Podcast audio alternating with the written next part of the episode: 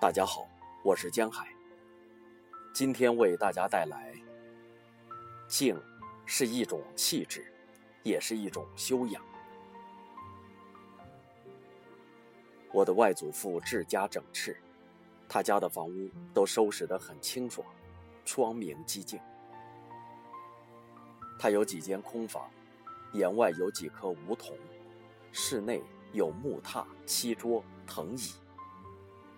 这是他待客的地方，但是他的客人很少，难得有人来。这几间房是朝北的，夏天很凉快。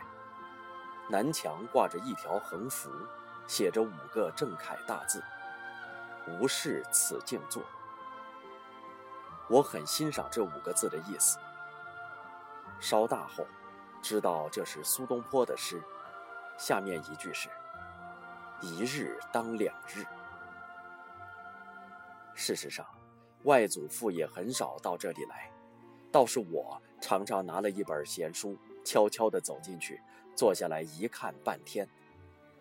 看起来，我小小年纪就已经有一点儿隐逸之气了。静，是一种气质，也是一种修养。诸葛亮云。非淡泊无以明志，非宁静无以致远。心浮气躁是成不了大气候的。静是要经过锻炼的，古人叫做习静。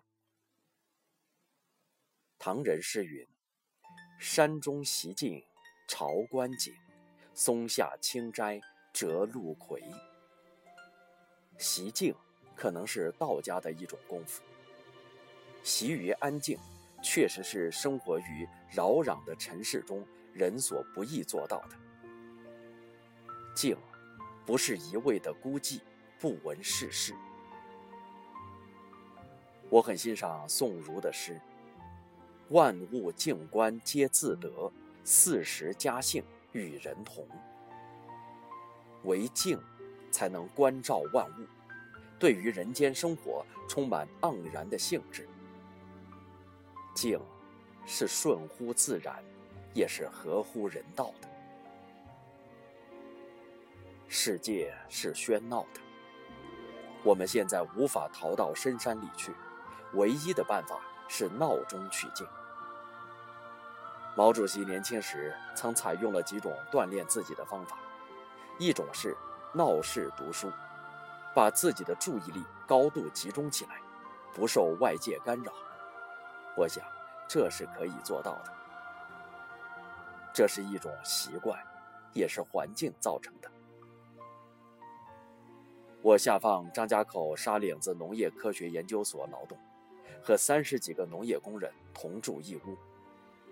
他们吵吵闹闹，打着马锣唱山西梆子。我能做到。心如止水，照样看书写文章。我有两篇小说，就是在震耳的马罗声中写成的。这种功夫多年不用，已经退步了。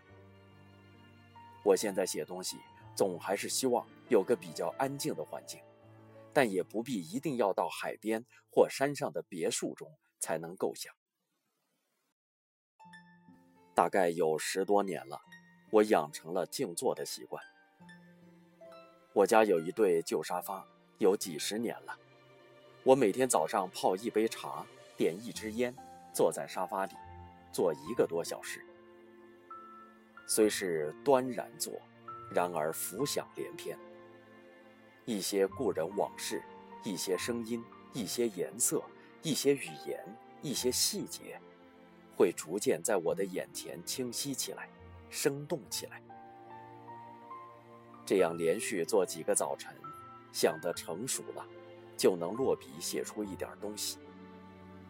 我的一些小说散文，常得之于清晨静坐之中。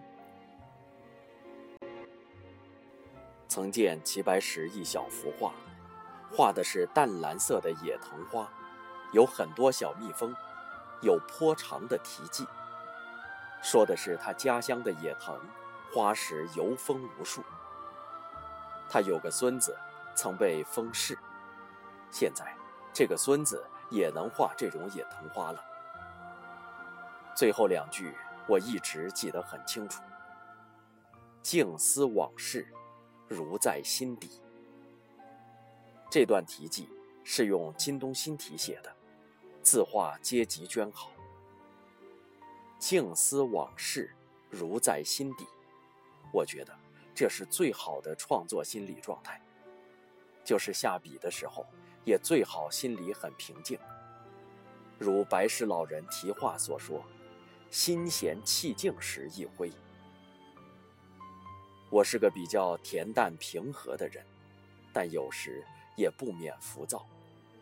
最近就有点如我家乡话所说，心里长草。我希望政通人和，使大家能安安静静的坐下来，想一点事儿，读一点书，写一点文章。